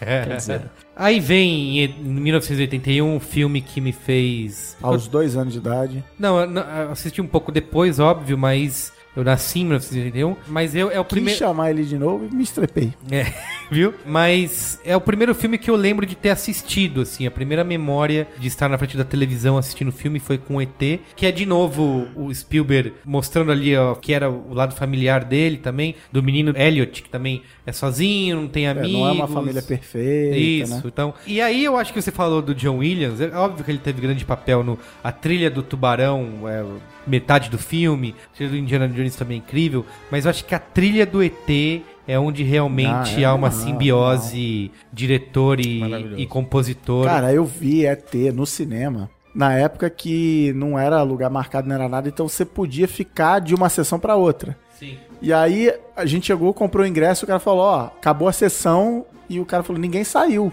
Então não posso deixar você entrar. Então eu e meu primo a gente entrou, falou, não, a gente vai sentar na escada, a gente vai fechar o olho, tampar o ouvido pra não pegar spoiler. Quando acabar a sessão, A a gente gente, começa a ver, a a gente gente começa abre a ver. E aí, cara, na cena que a bicicleta decola e tal, foi tipo o gol do Flamengo, cara, no cinema, assim. A galera. "Ah!" e eu, e eu pro meu primo, não, não, não abre o olho, não abre. Tipo o Indiana Jones. Não abre o olho, não abre o olho. Ah, Inclusive, tem a versão de DVD do ET, que é, não sei se é de 20 anos, você pode assistir o filme só com a trilha sonora, sem, sem Não, diálogos. puta, animal. Porque esse esse momento que ele. Que a bicicleta sai do chão, imagina isso sem trilha sonora. É, a trilha sonora não. faz você sair Não, junto, e o Spielberg, entendeu? ele é um cara também que ele soube explorar isso muito bem. De novo, não inventou, mas o papel da trilha sonora, dos efeitos sonoros, dos movimentos de câmera. Né? A câmera, ela vai revelando coisas Isso. você. Teve, um- tem um vídeo que você me mandou do aquele canal Every Frame, né, Isa Paint. Sei lá, pode ser. E, e ele. Não foi você que mandou? Foi, claro. a Torre foi incrível. Sabe aquele canal que você mandou? Pode ser. Pode ser. Que o cara fala de planos sequências, né? E que é muito fácil você notar planos sequências, aqueles planos que todo mundo gosta, né? Disso no cinema e é fácil de notar. Tem 17 minutos sem cortes, 10 minutos. O próprio Hitchcock que filmou um filme inteiro em, abre aspas, plano sequência. E ele mostra assim que o Spielberg faz isso o tempo todo. Só que o mais legal é você não nota, Você não nota, porque é. são mini planos sequências que acontecem de forma tão natural e que você não percebe. Só que ele faz isso desde Não, sempre. essa história sabe? que o Alexandre falou agora, de que a câmera vai revelando. Então, assim, a grua vem de longe chega perto, ou fechado na cara. Então, assim, o filme é o terminal do Tom Hanks. Ele tá chegando, ele tá no aeroporto, e aí ele. Ó, galera, alguém pode me ajudar, alguém pode me ajudar. Aí a câmera vai afastando, você vai vendo o aeroporto, você vai vendo o aeroporto, e ele tá pequenininho lá no Sim. fundo. Então, assim, um negócio idiota, mas que, pra ficar bem chavão assim, a câmera é um personagem Olha só. nos filmes do bonito. Spielberg. Ele vai mudando o ângulo e aí tem coisa que você não tinha visto e que aí ele revelou e que, tipo assim, você voltar, você fala assim, como não tava ali? Como é que eu não vi? Mas ele vai, assim, revelando cada informação da cena só no momento exato que você precisa daquela informação. E no final das contas, se volta contra ele na questão lá do começo, usando o esquema aristotélico, de por que, que a galera é tão crica em relação ao Spielberg e que não coloca ele no patamar de caras como Kubrick. Kubrick, etc e tal. Porque ele, eu vou levantar a bola dele e já vou ser meio partidário, assim. Ele lida tão bem com essa coisa de quando dá informação, como dá informação, o que ele passa, o que ele não passa, É bem que ele deixa tudo tão mastigado, mastigado. É, pra audiência, que aí a, Ninguém, sai, fácil ninguém demais. sai do filme do Spielberg virando pro lado pedantemente falando assim: você não entendeu, eu te explico o filme. Cara, É. você entendeu, Ele tá fa- tudo ali. Se não entendeu, se mata, né? É, É, eu quero- a família, puta, família. Caraca, o cara largou a família pra ir pro espaço. É, cuzão. Não Isso, tem assim, pronto. Você não reparou que aqui há uma mensagem. Não, cara, tá ali, Não, beleza. não, tem, tem- não não tem tem nada nada, muito- escondido. Não né? tem nada dúbio, né? É, é tudo muito na cara. Inclusive, assim, pulando a linha do tempo, mas o Minority Report é um filme que eu acho sensacional e que definiu muito do que a tecnologia veio a ser, influenciou, né, o papel Até da hoje tecnologia. cito aquela porcaria daquela interface. Exatamente, a interface, a publicidade personalizada, que ele entra no metrô, no shopping, alguma coisa assim, a publicidade... Principalmente, principalmente nesse caso específico, eles fizeram, fizeram um seminário, né? Eles contrataram uma, uma consultoria e montaram um seminário de É, futurismo para é, escrever depois. Escritores de história. ficção científica. Pra incluir detalhes na Isso. história. É. E, e, assim, uma das coisas que eu acho que o filme é muito Spielberg é que no final eles resolvem recontar tudo aquilo que já aconteceu. Assim, na última cena ou na penúltima cena, tem um super diálogo expositivo com flashback, o cara contando aquilo que tinha acontecido, o plot twist, pra ter certeza de que ninguém realmente vai deixar passar, sabe? Você tem que ter entendido, você entendeu o que aconteceu? Que aqui teve um plot Olha o twist. desenho, o desenho. É, então, uma coisa que eu gosto bastante da visão que ele coloca no Minority Report, além da criatividade toda tecnológica, é que ele também é bem pé no chão, assim, no sentido de tem tudo aquilo, você prevê crimes, tem carros voadores e tudo mais, só que na hora que tem o, o cara gripado em casa, ele toma um chazinho com mel e limão, sabe? Então, acho que é uma visão de futuro que... É, ele é um cara que é muito, de novo, junto com o George Lucas, muito ligado à tecnologia, né? Os efeitos especiais, ele é o mago da tecnologia, mas em várias histórias dele, para não exagerar e dizer todas, ele faz esse questionamento. Olha, a tecnologia, mas o- os limites da tecnologia, a tecnologia em mãos erradas, a tecnologia em exagero. Ele não tem. As histórias dele não tem uma adoração incondicional pela tecnologia. Sim. A gente falou de alguns fracassos aqui, eu falei do 1941. Possível! Foi justamente depois do ET que ele fundou a Amblin, né, que é a produtora dele, que ele resolveu, vou virar empresário e magnata também, além de fazer Uma filmes. produção Isso. Steven Spielberg. E aí fez, produziu Poltergeist e tudo mais. Teve a Cor Púrpura que a gente falou aqui. Ele- Não, mas, gente, ele produziu De Volta pro Futuro. É, De Volta pro Vamos Futuro. esquecer que ele É, produziu nos só. cartazes, nos cartazes só de Volta, De Volta ao pro Futuro, o Futuro. Robert Zemeckis é pequenininho Isso, assim. isso. Steven Spielberg! Isso. Goonies, De Volta pro Futuro. né? Só isso ele já valeu. Aliás, o roteiro também, né, do Goonies, é, ele participa do roteiro do Goonies. Ele, no Império do Sol ele descobre o Christian Bale. Ah, eu achei que você ia passar isso em branco aí. É. Seu ator preferido. É a morte da infância, né? Mostra a Cara, guerra do animal esse ponto filme. de vista de uma criança. A, a- a memória que eu tenho desse filme é a minha mãe falando que ela foi no cinema assistir e ela chorou o tempo inteiro porque ela olhava o menino e lembrava de mim. Ó, Ah, menino largado na guerra e não sei o quê. Pobre Carlinhos. É, depois eu fui assistir anos depois. É legal, assim, eu acho um pouco longo demais. Podia ter uma, uma edição ali, mas. Muito longo. Muito longo não vi, quer dizer, vi. Mas... Aí teve considerado também outro filme bem galhofa, digamos assim, um fracasso, que é Além da Eternidade, né? Também é bem criticado por ser o, o Spielberg. Isso é, é bobo e soporífero, fala a verdade. E, é, o Deve ter gente que ama, porque se você Tem, for mais espiritualista e tal, Sim, não sei o você vai acabar Vai gostando. acabar gostando. outro mas- tema, ele sempre tem uma, uma ligação, até o Contatos Imediatos, o próprio ET e tal. Mas é, tem- é bem tanto nesse quanto no Hulk, que é o outro filme dele, o próximo filme dele, tem a, a mão bem pesada, assim, né? Nessa questão, a sacarina, ele pega pesado, assim, de. É, você tem, por exemplo, o Dustin Hoffman, que é um personagem super legal no Hulk, tem o Robin Williams, Williams mas ele acaba. A direção dele acho que acaba estragando. É, o Hulk é a volta do Capitão Gancho, não é isso o nome É. É, em português? A imprensa colocou como, ah, o Spielberg agora tem filho, agora envelheceu, tal. Foi aí que a imprensa começou a notar de que, não, tá mudando o jeito do cara de, de fazer filme. E aí ficou, eu acho que ficou, eu gostei do filme na época que eu vi e tal, é, revi outro dia, segura a onda. Mas assim, eu, eu acho que ele, aí ele tentou ser super produção demais, super elenco demais Sim, e sim. tudo, e sei lá, mais uma É, Julia do- Roberts de cinema. É, verdade. entendeu? É. Uns negócios assim, sei lá, acho que o mundo não precisa de mais um filme do Peter Pan. Aí a gente Sim, tem o, joguinhos. o Jurassic Park, que até é importante falar porque esse ano a gente teve o, o Jurassic World. World. Jurassic World, né? Esse aí. O Jurassic World esse ano, Jurassic World esse ano. E assim, quebrou todas as expectativas, recorde de bilheteria, né? Acho que já é o terceiro filme mais assistido, com mais bilheteria da história, e tudo ele é produtor do filme. É, então, o que mostra um pouco, acho que a força do que ele criou lá em 93 com o Jurassic Park, de criar esse maravilhamento em torno dos dinossauros. E assim, tem coisas importantes que é, é uma revolução de efeitos digitais, né? Porque ele usou efeitos digitais e efeitos práticos. E quando a galera viu aquilo, falou: caramba, botou dinossauros Não, cara, na tela. E dele." agradecimentos eu ao George Lucas. o filme tem, sei lá, um mês. Impressionante, Filme cara. Tem- seguro, tem, um foda. monte de Filme filme que você vê dessa época, com efeito especial, que você fala, hum, É, é. cara, o dinossauro, brother, perfeito. Sim, sim. Perfeito. Os dinossauros andando lá no. Na primeira cena, né? Que eles estão lá naquela água, lá naquele laguinho e tal, que é digital. Cara, segura. Isso, isso é Não, uma a muito, perseguição muito dos bem. Velociraptors é. Isso em 93, né? Eu sempre fico embasbacado quando eu lembro de quando o Jurassic Park é. Toda vez que eu falo, caralho, 93, como assim? Exatamente, 22 Porque ele é anos. muito foda mesmo. E assim, é. e- E, de novo, esse é o filme que ele recebeu a grana, recebeu, sei lá, 70 milhões pra fazer e devolveu 3 milhões. Fala, toma aqui o troco. Devolveu o dinheiro pro estúdio. Importante notar também a influência que o filme teve na própria área, né, na paleontologia, porque primeiro de despertar o interesse das pessoas, Tudo cascata, mas era legal. O livro já era muito. É, e assim, e acho que coloca uma visão, porque a gente, antes do Jurassic Park, a visão de dinossauros que se tinha na ficção, tipo, que eram lagartos gigantes, né? E o Jurassic Park atualiza isso Atualiza. e coloca todo mundo. É muito mais parecido com aves do que com répteis. Exato. E assim, apesar do mais recente, teve a polêmica de deveriam ter colocado penas né, nos Velociraptors e o diretor, o Colin Trevorrow, Hum. alguma coisa assim, disse que não ia ter penas de jeito nenhum, então.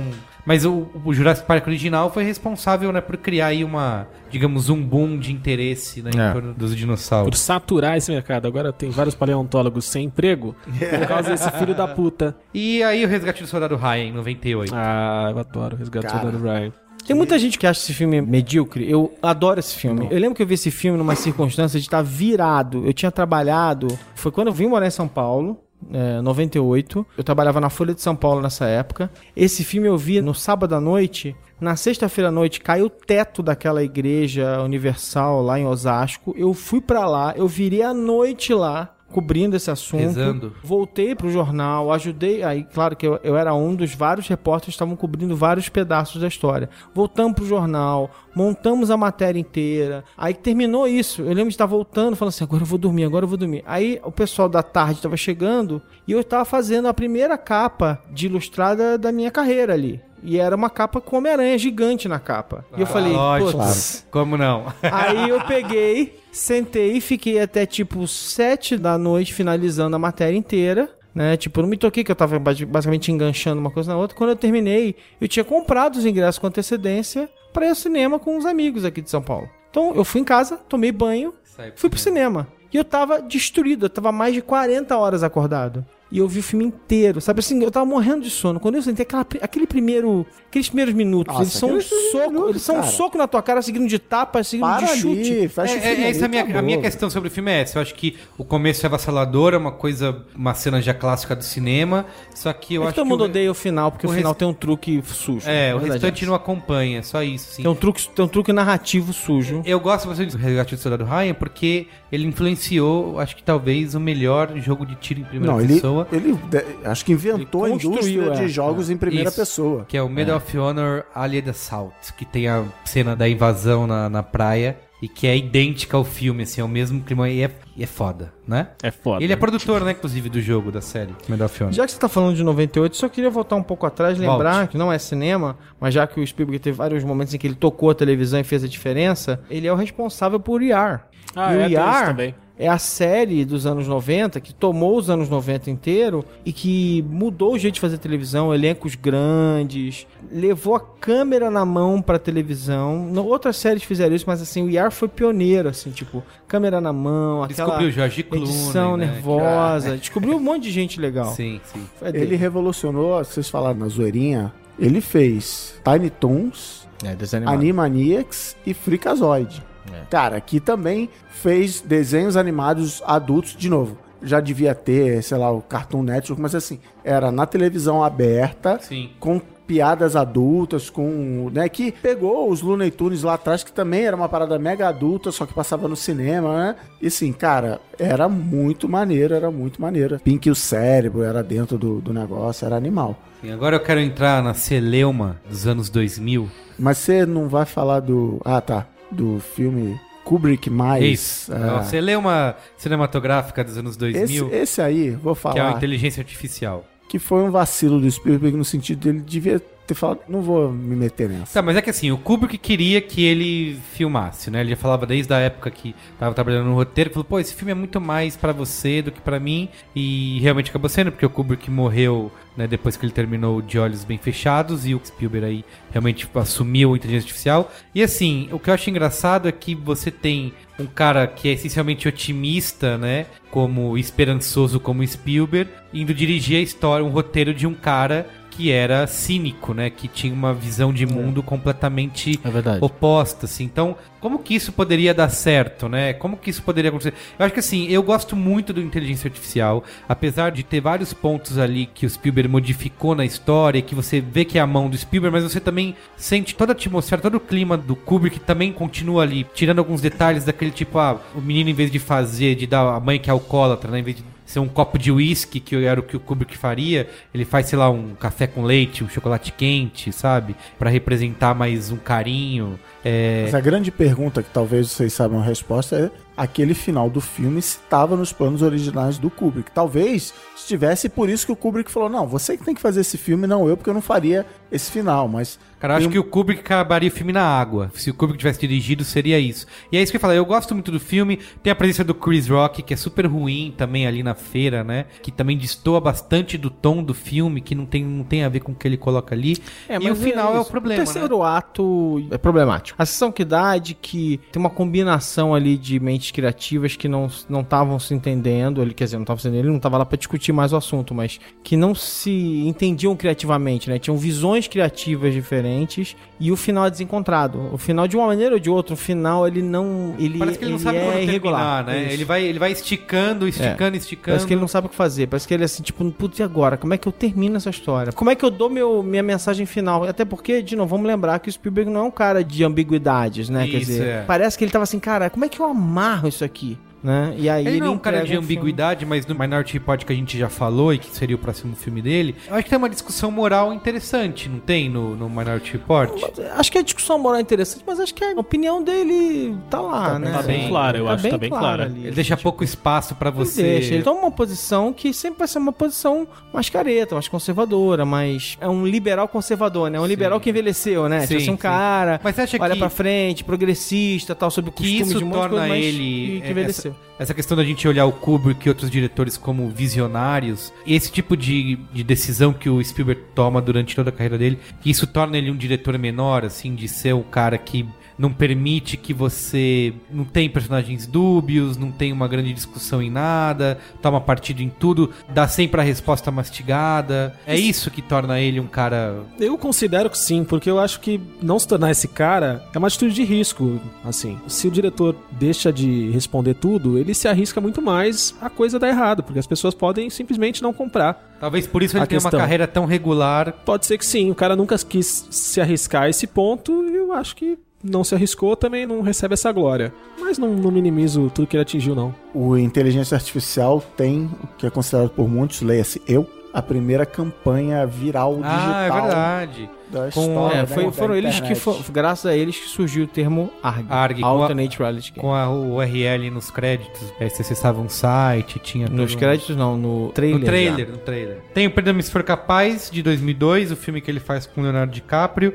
que é mais um estudo de personagem, né? Que é uma coisa que é interessante, porque também outra crítica comum ao Spielberg é isso, que ele não é um diretor de atores, né? Ele é um grande diretor de grandes cenas, cenas de ação, mas não É, de mas assim, eu não acho que assim. Acho que ele fica bem no meio do caminho, assim. Ele não é um diretor que você tira performances inesquecíveis dos atores. Mas não chega a ser um Jorge Lucas que, que não dirige ator nenhum. Tá. Ele é um diretor que parece que ele olha pro todo, né? Também você não vai ver atores com performances horríveis nos filmes dele. Ele não descuida Você não vai completamente. ver coisas como o George Lucas que pega atores ótimos, tipo, pega a Natalie Portman e, cara, botava Ellen eu Nopper. de peruca lá e dar aquela mesma interpretação que a Natalie Imagina o Cris Dias Imagina com a a peruca, festa, né? De princesa, é. Ia ser demais. A gente falou aqui também do Terminal, rapidamente. E tem o Guerra dos Mundos. Eu gosto do filme, mas é o Spielberg cada vez mais. Ele higieniza, né, o Guerra dos Mundos, assim. Torna. É, ah, mas- então, mas se essa parada de higienizar, é bom você falar isso. Porque o Spielberg, ele foi responsável também por uma coisa muito importante na história do cinema, que é o PG-13. Ah, É verdade. É, boa, bem Ele lembrado. fez lobby por isso, né? Antes do... Na época do primeiro Indiana Jones, ali naquela época, ou o filme era PG, Parental Guidance, ou ele era R, que seria, na nossa versão aqui, censura... Acima de 18 anos. Tem o G, o, o censura livre, né? 9, censura 9, 10 anos, depois 18 anos, ou 16, vai. E aí os filmes ficavam nesse vácuo e ele defendeu junto com o Jack, falando de tal lá, o magnata O do Jack cinema lá, Valente. Jack Valente da MPAA. Olha, a gente precisa de uma coisa meio termo para poder fazer os filmes PG terem um pouquinho mais de violência, de sangue, de Foi isso, daquilo. Jones? É, o Indi- Primeiro? eu acho que o segundo Indiana Jones, ele é PG. Tem a cena do coração, Coração, é. vivo pulsando, mas ele é PG. Porque assim, qual é o Não é, é PG-13. Acho que não. Porque o que, que é o PG assim?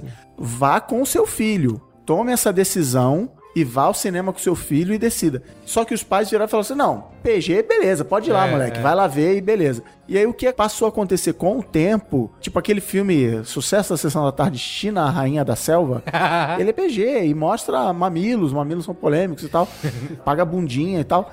E o que começou a acontecer com o tempo foi o contrário. Os caras pegavam os filmes R e tipo assim, ah, se o filme é R, ele não passa nessa cadeia de cinema, ele não é vendido na loja tal, ele não passa na televisão, ele não faz isso, ele não faz aquilo. E os caras começaram a higienizar Sim. os filmes. E aí ele, eu vi um vídeo no YouTube o cara explicando essa história. Eu o cara mostra Eles criaram a unrated version também. né? é, não, o cara mostra um filme, Duro de Matar 4, sei lá, que as pessoas tomam tiro, Tomam tiro e, e, não, e não sai sangue. Não, ele mostra duas versões, né? Uma como era antes, como ficou depois. É. Um que é você toma tiro é, e aí mostra o sangue atrás e tudo mais. E o outro que toma tiro e na hora a câmera já corta pra É. outro lugar, o cara só cai o. Guerra Mundial Z, tipo assim, os caras fazem um filme de zumbi, Zumbi, exato. PG-13. Então, tipo assim, o zumbi vem correndo, mete a cabeça no para-brisa do carro, Não tem sangue não nenhum. suja nada, e na hora que o Brad Pitt tem que cortar o braço de um cara fora, a câmera se move Isso. e o braço sai de enquadramento. Então, assim, ele, mega bem intencionado, falou: não, vamos fazer um meio termo aqui pra gente poder. E todo mundo quer soltar um ficar no meio mais. termo porque apresenta a maior fatia de público, né? Se Sim. você lança um filme que é acima de 18 anos, você tem um público muito mais limitado, né? É, De- mas, mas eu acho que assim, você ia falar do Guerra dos Mundos e higienização, eu ainda acho que Guerra dos Mundos tem algumas sequências absolutamente fantásticas, assim, tipo, é um espetáculo visual. Cara, Guerra dos Mundos é tem a um- frase que marcou a história da família Maron, que é a família reunida na sala, na pequena sala de Alexandre Maron.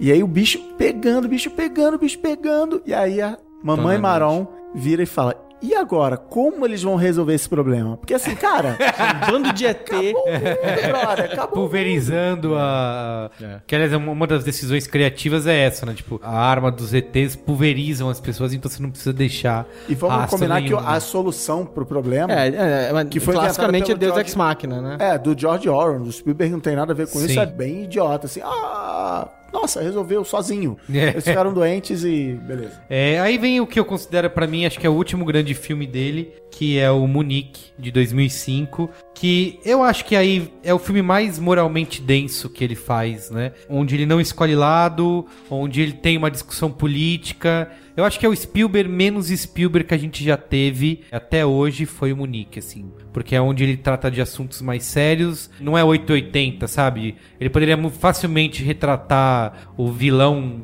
como vilão Tem vários momentos. Tem a cor púrpura, amistad. não, nem se, nem se compara. Ah, o Amistad de- a gente até pulou, mas É. o- eu acho que o Monique nem Não, se o Monique é compara mais com filmão. O esse- Monique é um filme tenso. Exato. Não, mas é- eu- são todos eles eles saindo da figura clássica Spielberg Cara, mas tentando, ainda no tentando, o Cor Púrpura, tentando. cara, o final do Cor Púrpura vira, sei lá, um musical. É melodrama. galhofa, É melodrama. né? É, melodrama, então eu acho que nem se compara. O Munique é realmente, se você pegar a filmografia dele, é que você destaca ali onde você tem o, o Spielberg sendo mais Scorsese, digamos assim, sabe? Tem animação, né? O Tintin de 2011, ele ficou depois vários anos sem fazer. Parou em 2005, em 2008 ele foi fazer o Indiana Jones, o Reino da Caveira de Cristal lá. Aí fez a animação Tintin com o Peter Jackson em 2011, que é um... Vocês se amarram no Tintin? É um bom desenho, é um bom desenho, acho bem.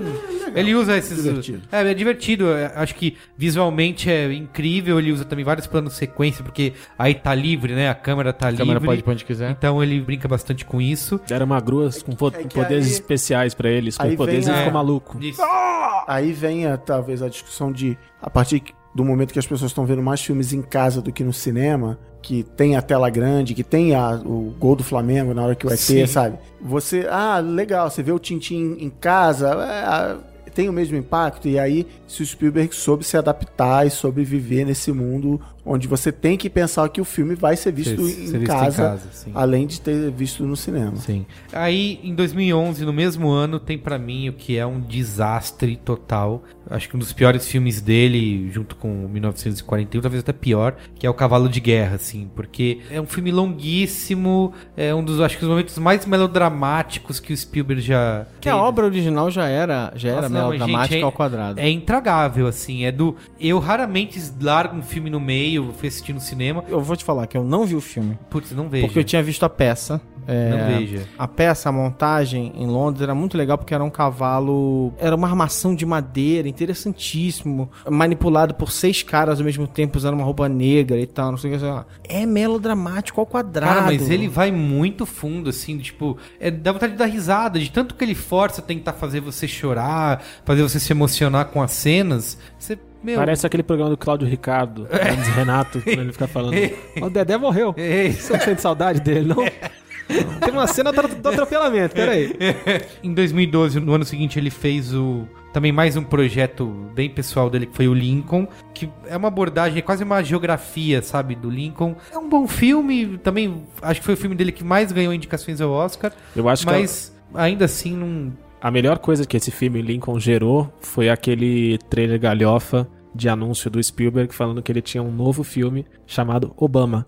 Que você não não, sei, lembra disso? É, é uma coisa incrível, porque foi lançado como um anúncio oficial do Spielberg. Aparece o Spielberg falando: Olá, pessoal. Depois do sucesso de Lincoln, eu acredito que eu deveria retratar Ah, então eu a, isso. a é vida de um, de um outro presidente que também mudou a história do país, tem a É sua importância paródia, toda, né? que é Obama. Então, o meu novo filme é Obama. E tava tentando pesquisar a pessoa perfeita pra interpretar e não poderia ser outra, né? Esse ator incrível que já mostrou seu talento interpretando presidentes, Daniel Day-Lewis. Isso. E aí, e aí aparece o Obama. De verdade, é o Barack Obama. Falando assim: Olá, eu sou o Daniel Day-Lewis. E ele começa a falar: É um prazer. E aí aparece ele na clínica, ele fazendo a experimentação do personagem. É o Obama fazendo seus próprios trejeitos no espelho. Assim, é uma coisa genial. Muito melhor do que o Mas, filme Lincoln. o, mas de qualquer maneira, o Daniel Day-Lewis, inclusive, ganhou o Oscar, né? Fala coletar seu Oscar. Sim. Foi o último filme dele, ele tá já há três anos sem fazer nada, só produzindo Transformers. produzindo. É, mano, tá ganhando dinheiro. Produziu o Jurassic World agora e sai agora em outubro de 2015 o Ponte de Espiões, que é Ele com- produziu o Forward Unto Dawn também, que é a série do Halo. Ah, é verdade. Sabe qual outro filme bosta que ele produziu? Aquele, aquele o número 4, sabe? Eu sou o número Eu sou o 4. número 4, exatamente. Que é uma Que coisa é- adolescente, assim. Isso, É, é isso, o. é. É. assim, Spielberg, você precisa fazer Coisas que nem o. Crepúsculo. Você tem que falar com os millennials. É agora isso, fale com essa garotada. E aí ele foi lá que e coisa horrorosa. É, mas ele tá produzindo o Ready Player One, que é o. Não, ele vai dirigir, né, na verdade, o Red Player One, mas... preparando. É, o Player One. próximo... o- filmes já terminados. Esse Ponte de Espiões, que estreia agora em outubro, com o... Tom Hanks, novamente. E tem um filme baseado numa história do Roald Dahl, como que é o nome? Não BFG. alguma BFG, coisa- é, Isso. tá. Também já tá pronto, tá, Tá. em fase de pós-produção. E- E... aí vai entrar o Red Player One. E fica indo e voltando os rumores com o Indiana Jones. Diana sim. Jones sim. O Red Player One, que quando eu dei aqui no Qual é a Boa, eu falei que é uma...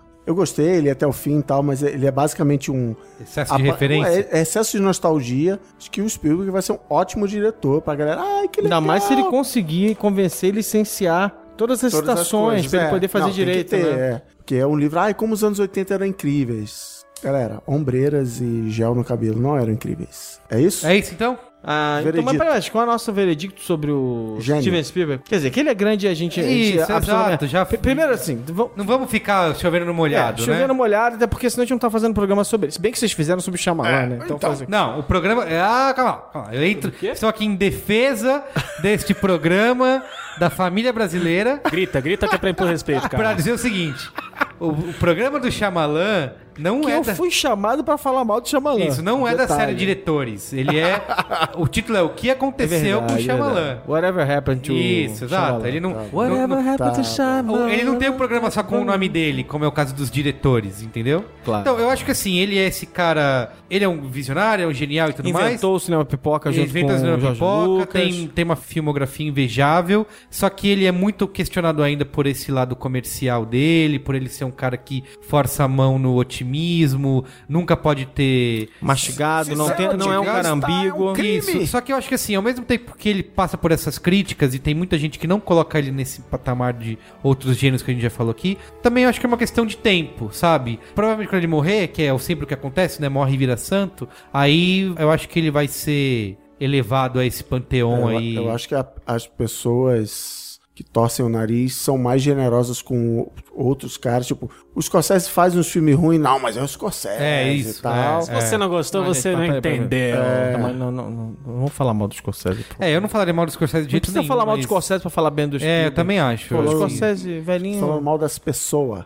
Ah, isso, obrigado. É, como é que é? Indignação seletiva. É, isso. Você aceita muito mais filmes merdas de outros diretores que É. tem, gran- que tem nome do que o Spielberg que tá Sinal sempre que, ali é- numa... de que o cara é importante, de que espera-se dele muito. Assim, cara, se tem o nome Steven Spielberg, deveria ser legal. Sim, eu acho que assim, o que fica de aprendizado, como sempre, que eu falo nos últimos programas de diretores, é que o cara autodidata, né, foi lá, pegou a câmera Super 8, largou tudo e saiu filmando. A malandragem, né, dele começar, a, começar a trabalhar no estúdio na Universal. E principalmente esse lance que a gente já falou até em outros programas que não sobre cinema, de o cara transformar dificuldade em criatividade, né? Você, que é nos momentos de desespero, que é nos momentos que, puta, deu merda, é que você realmente vai dar o extra mile ali pra... Que foi o que ele fez com o Tubarão, que ele mesmo fala em entrevista que se ele tivesse tido o Tubarão disponível o tempo todo, funcionando, seria um filme completamente diferente e talvez ele não tivesse conseguido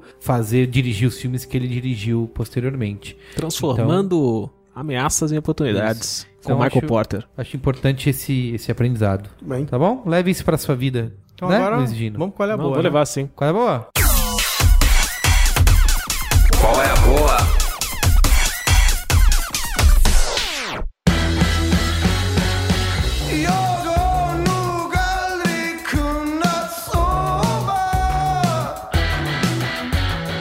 Tudo bem, vamos lá, qual é a boa? Quem quer começar aqui hoje? Vai lá, Cristiano Dias. Eu, inspirado em Guga Mafra, quero fazer um qual é a boa temático do tema do programa de hoje, temático Temática do do tema. tema? Tá bom. Já que falamos de Steven Spielberg, Isso. sua vida e obra, Exatamente. Aliás, foi, foi muito bom. Foi melhor do que eu esperava. foi bom, né? Superou a expectativa. Eu recomendo o livro aqui, chama Easy Riders Raging Bulls. É um livro legal, assim como música com parênteses é legal, né? Esse tem dois pontos também. Easy Riders Raging Bulls: How the Sex, Drugs and Rock and Roll Generation Saved Hollywood. É um livro do autor Peter Biskind. Tem em português também. Tem em português? Tem, Olha aí, tem. que bom. É uma capa azul. E é, um, é tipo uma biografia dessa geração de ouro do cinema, que o título é uma brincadeira de que a história começa com o Easy Rider e termina com o Touro Indomável, Raging Bull, e toda essa galera que se juntou pra fazer filmes, mudar o jeito que Hollywood fazia filme, mudar inclusive o jeito que produziam e faziam marketing dos filmes e janelas de lançamento, os caras meteram a mão em tudo e conta as loucuras, as pegações, quem pegava quem e tal, e aí tem o Spielberg no Ok, meio. ok, hein? O Spielberg era o cara bem comportado, mas bem comportado nos anos 70. Tem, var- tem, história, tem histórias tem- dele. tem histórias historinhas, né? Umas tem três ou quatro AIDS ele deve ter pego. É, então, legal, muito. É um livro grande, detalhado, tem audiobook em inglês, tem em português em papel. Fica a dica aí, fica qual é a boa. E outra dica literária eu tô devendo aqui é o Até o Fim da Queda, do Ivan Mizanzuki. Olha só. Da família B9 Da de família Braincast. B9. Cara, putz, tá servindo super bem. Eu, eu tô precisando apoiar um negócio lá na minha... Ó, E eu tô usando o livro do Ivan. A mesa tá um pouco É isso, tá pensa, vendo? né? Que Super importante. descobre. Eu avisei isso pra ele no outro dia, ele falou que bom que tá ajudando. pra alguma coisa. Isso aí. Não, é um livro. É engraçado porque eu fiz o, um dos workshops dele de história da arte. E é legal porque foi tipo uma prévia do livro, assim, que ele citava uns autores, pintores, e aí um autor curitibano que faz uns livros não lineares e tal. E aí é legal depois ler o livro dele, que tá. As referências estão lá, óbvio que você não precisa ter feito esse dever de casa antes de ler o livro dele, mas a história, sem entregar muito, é aconteceu um suicídio em massa, tipo dessas seitas, né, Reverendo Moon e etc. E um cara resolve escrever um romance inspirado nessas mortes. Só que o livro é a entrevista que esse autor dá para uma Marília Gabriela da vida e trechos de gravações, né, transcritos no livro e recortes de jornal e sonhos muito loucos. Então, assim, é uma parada não linear que chega, tem uma conclusão, tem um início, meio e fim, mas é legal essa, essa viagem literária dele, tem final surpreendente, tem história toda. Legal o livro do Ivan. Obrigado, Ivan. Esses caras vão tentar entrar na minha aba, agradecer também. Pra eles, Ficou, meu é ficou por isso, porque assim, recebi o livro do Ivan, me emocionei com o livro do Ivan, me emocionei com a dedicatória do Ivan, simpático, agradável, doce, não é? Li, me surpreendi, me empolguei, assim como o Mas você se surpreendeu porque você achava que era ruim e descobriu que era bom? Também. Não, Você se empolgou porque você viu um amigo fazendo um negócio legal? Ou por causa da trama? Da trama mesmo? a trama me empolgou Que bom. e... Empolgou no geral, né? Isso é legal. Assim como dire... legal. Assim como o presidente do. Palmeiras é, costuma dizer sempre no começo do ano, quando vê o time treinando, fala, empolgou. Esse ano vai ser difícil ganhar da gente. Foi a mesma coisa. Empolgou comigo. não acho uma boa comparação. É, comparou o livro do cara com o Palmeiras. Não, volta então, então Mas desiste. o Palmeiras tá, tá aí, né? Tá Não, aí, tá não, brigando. só não compara com Curitiba, né? Que É, é, não- o, sem que é o comparações, são sem Ivan. comparações. Li o livro do Ivan, achei incrível, achei maravilhoso. É um, é um, um tema, um assunto, uma seara que me emociona, me empolga, me cativa há muito tempo. E eu fiquei empolgadíssimo, falei, cara, eu preciso. E eu lembro que eu terminei de ler o livro, eu tava tão empolgado que eu, t- eu tava na casa da minha namorada, eu fui na padaria às 8 da manhã e eu fiquei até 11 e meia da manhã le- terminando de ler o livro, que eu não conseguia parar no final, que eu queria saber o que ia acontecer e tal, eu tava empolgado. E a hora que eu terminei, eu falei. Vai, vai, vai, vai. Você quer saber o que vai acontecer? Por que você não ligou pro Ivan? Aí eu falei, preciso agradecer, preciso falar, preciso acontecer. Eu fiz essas coisas, Cristiano? Não, você tem, você tem um padrão aí, né? você ficou no Airbnb, não escreveu a resenha, Isso. Pra Janine, a Pra- francesa, dona do apartamento em Botafogo. leu o livro, não agradeceu. Você tem, tem um padrão aí. Famoso filho da puta, né? Famoso. É, aí. Mas eu não só aproveito esse espaço pra agradecer ao Ivan, pra mandar um abraço pro Ivan, como eu vou, vou me colocar na frente disso. Eu vou me antecipar e quando você assistir isso, Ivan, eu já vou ter agradecido a você. Esse é um compromisso que eu Olha aí. assumo aqui. Olha aí, hein? Perigoso. isso. Muito Mas é bem. um qual é ótima. Aproveita que você tá com a boca no microfone e manda seu qual é a boa. Ah, oi? Não. É, meu qual é a boa? Meu qual é a boa? Como a gente já passou uma hora e quarenta, né, que eu vi que deu de gravação hoje, falando de cinema Talvez. aqui, eu não vou falar de cinema. Eu vou tentar mudar esse assunto. Falar Vou de, Coronel música. Pacheco. E vou falar Agora de hora música. que o Lucas bota... É, essa- não sou eu que provoco isso, Tá. vocês. Tá bom. Eu sou inocente. Tá.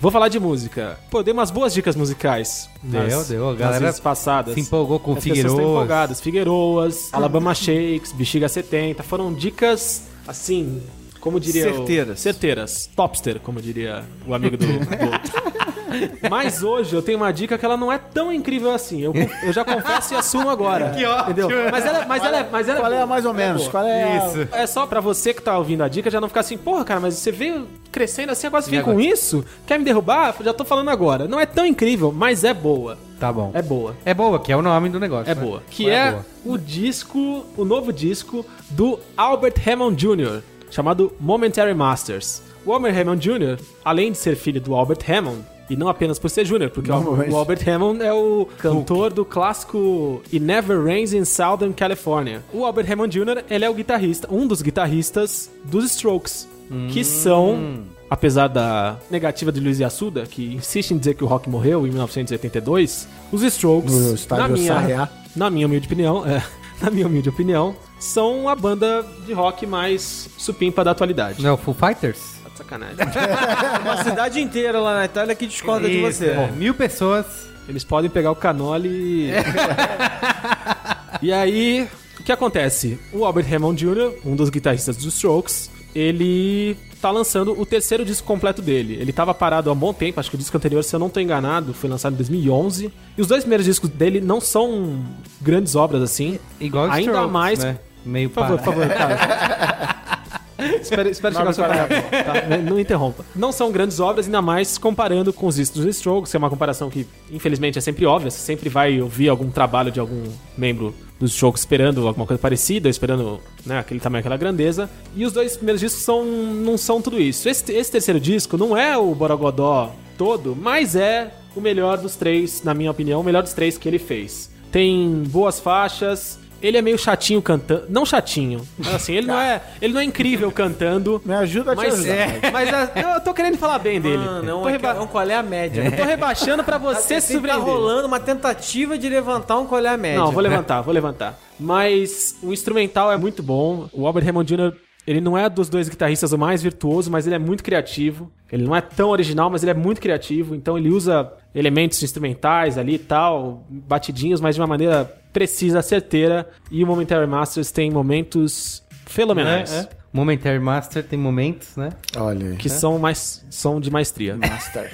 É. Tá bom. Então, Albert Hammond Jr. Boa. Alexandre Maron, sua vez, qual é a boa? Tô com duas, duas dicas, duas ideias de dicas aqui pra galera. Tá bom. A primeira delas é um filme que é do ano passado, se eu não me engano, chamado Jogos do Apocalipse. Ah, ninguém aqui viu esse filme, É, garoto. eu achei que você era Jogos Mortais. Não, dos Jogos do Apocalipse.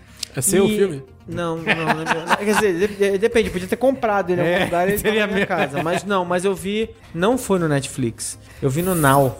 Olha, Olha só, só, hein? Boa. É, deve estar caindo dinheiro na conta dele. tá. Paguei pra ver o filme. Olha só.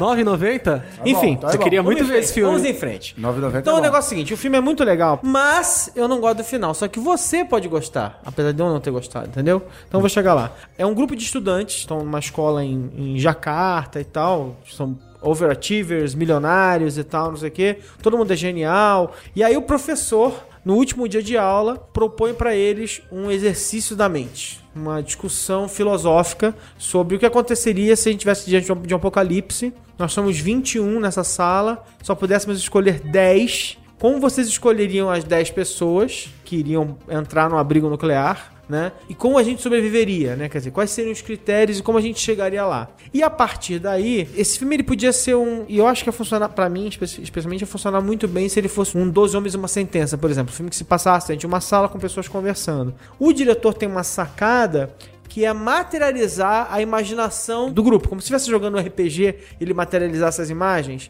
Então ele materializa as imagens. Então ele fala assim: ah, estamos no meio de um deserto tal. Aí eles estão no meio do deserto enquanto eles vão contando aquilo. Tá. Então corta da sala pra imagem. Então isso dá uma dinâmica pro filme muito legal. Então, meu ponto é: eu gostei muito do primeiro ato e do segundo ato. Eu não gosto do final do filme. O que eu acho que é importante é o seguinte: o que fez com que eu não gostasse do final do filme vai fazer muita gente amar o filme, chorar no final, não sei o que, sei lá. Então, eu gostei do filme, recomendo, mas tem gente que vai ficar meio incomodada com o final. Mas, mas os dois É um qual é a média? Não, não é qual é a média, não. Porque eu conheço quem amou o filme, mas eu especificamente não gostei do final. Vale a pena, assistam Jogos do Apocalipse. O título em inglês era The Philosophers, uma coisa do tipo assim. Ah, Tem tudo a ver, inclusive, com... É, isso, com o título, com a tradução. E agora, a segunda dica. O que, que é a segunda dica, Merio? Adivinha? É um tem dado em casa. Ah, muito bem. Mais um jogo de série, tabuleiro. série do Alexandre Marão aqui, tem nada em... Claro! Estava eu passando por uma loja qualquer aí que vende jogos de boa qualidade, quando eu encontrei a versão brasileira de um jogo que eu acho bem bacana chamado Eldritch Horror. E eles traduziram Horror. para o português como Química do Eldritch Horror. Ah, É impressionante. Eu tô impressionante com as horror traduções. Com as traduções são realmente muito precisas, assim. Sim. Ele é um neto, digamos assim, do Arkham Horror, que era um jogo de tabuleiro, tentava misturar RPG com jogo de tabuleiro, é, usando a mitologia do Call of Cthulhu, do HP Lovecraft e E tal. o Batman aí? O que, que tem o Batman? O O, Batman Arkham. não tá nesse jogo. O Arkham... Vocês já não deram Arkham no Qual é a Boa? Não, mas você falou aí o nome do jogo, era o Arkham não sei o quê. Não, não, não, não, não, não. Aliás, o nome Arkham vem da obra do HP Lovecraft. Ah, é? Arkham Nossa, Horror. Que ignorante. Era o jogo original. Poxa, cara, jogo logo você me vem com essa Em que agora? você tem um jogador que ele monta o tabuleiro pro resto do grupo, ele meio que administra como se fosse um mestre de RPG, e os outros jogadores vão investigando no mapa uma série de pistas, tentando derrotar as ameaças sobrenaturais que aparecem. Então, Eldritch Horror é uma revisão, são outros autores pegaram ali, se inspiraram nessa mecânica e criaram um novo jogo que está lançado em português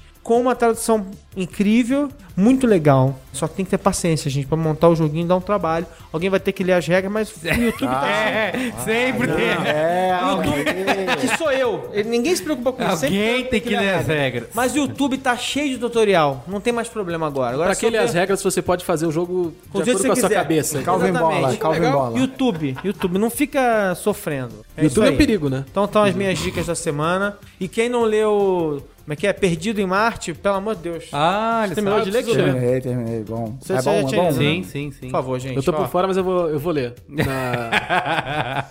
em algum momento. Livraço. Prometo. Tá bom. Ok. O meu, qual é a boa? Pra gente finalizar aqui, eu É assisti. bom ou é médio? É verdade. Ai, caramba. É a média, é a média, é a média. Eu assisti o Quarteto Fantástico novo, é, do dirigido Viu pelo...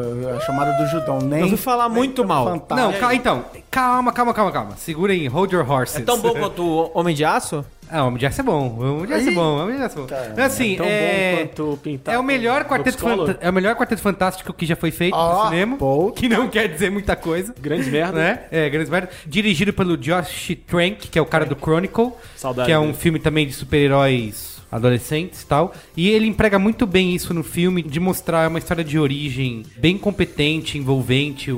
Cara, o começo do filme eu achei realmente envolvente. assim, Você se perde no tempo ali na maneira Estava envolvido. Envolvido, estava envolvido. E, e ele conta muito bem uma história de origem dos personagens, bem pé no chão, com aquele estilo. na- é, de novo, história de origem, com aquele estilo bem natural que ele faz no Chronicle, de mostrar os caras como pessoas comuns e você se identifica São muito pessoas fácil. comuns que saem voando, É, não, é, jogam mas, ônibus um no mas é outro. que os personagens. Aquele Quarteto Fantástico, o anterior, que é de Aquele era 2005, muito então. ruim, né? Esse Era- é muito modeletes, Era- é. era- ele parecia de recortado de uma cartolina. Exato, isso. E esse não, ele tem essa preocupação de fazer uma coisa mais pé no chão, natural, fazer você se identificar com os personagens. Essa história da origem, que também é, é um template da Marvel e de outros filmes de super-herói, né? De mostrar a origem do super-herói, aí vem o inimigo, eles esse inimigo, então... Mas ainda assim, ele é muito competente esse início. Só que, cara, a partir de um certo momento, sei lá, faltando 20 minutos pro final, tá na cara que os caras... Alguém meteu a mão no, no filme. não, parece que eles olharam no relógio e falou, galera, puta, precisamos acabar, tem que ir pra casa. E assim, é uma correria, eles construíram tão bem o- os personagens e parece que eles não sabem o que fazer com esses caras quando eles já estão estabelecidos. E aí, assim, o final é apressado, é na cara que é apressado, parece que, sei lá, meio que faltou verba, aquele negócio de a Fox precisou fazer outro filme do Quarteto Fantástico para não perder os direitos. Assim, mas isso é notório, sabe? Não é uma coisa que é o, ah, o cara que é cinéfilo, chato de filme, que vai perceber isso. Você percebe que eles realmente não souberam criar um clímax adequado para aquela história bacana que eles comentaram. E assim, ainda eu acho que o carisma dos atores ajuda bastante, as interpretações são é muito bom, boas, né? o elenco é muito bom. E assim, eu vi algumas críticas também de gente, o embargo caiu hoje, tipo às 6 horas, e eu fiquei ligado para ver o que, que as pessoas iam achar, e eu vi críticas detonando o filme, falando que é uma bosta colossal. Não é isso, sabe? Assim, realmente tem problemas. É, o, o Quarteto Fantástico é, sofreu com. O diretor brigou com É, o estúdio. isso. Tá? E não só brigou com o estúdio, como ele brigou com todo mundo. O elenco não estava bem com ele. É, não, o Josh Trank claramente não deu conta do recado ali, se perdeu no meio do caminho. E tem muitas histórias, claro que deve ter um monte de história mentirosa no meio do caminho. Histórias um, algumas encontradas de vários eventos absurdos dele durante as filmagens. Ele faltava filmagem e tal, não sei o quê. Diretor faltar filmagem. É, né, é bem grave. Dá, né?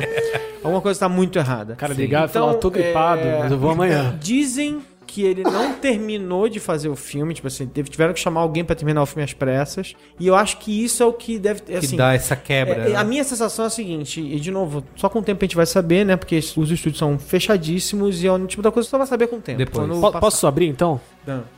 Me chamaram. Fui eu que terminei. Tem um lance assim, que o Doutor Destino, ele. Aí você falou, tá muito longo, não livre. É, eu falei, galera, corta isso aí, vamos acabar, bicho.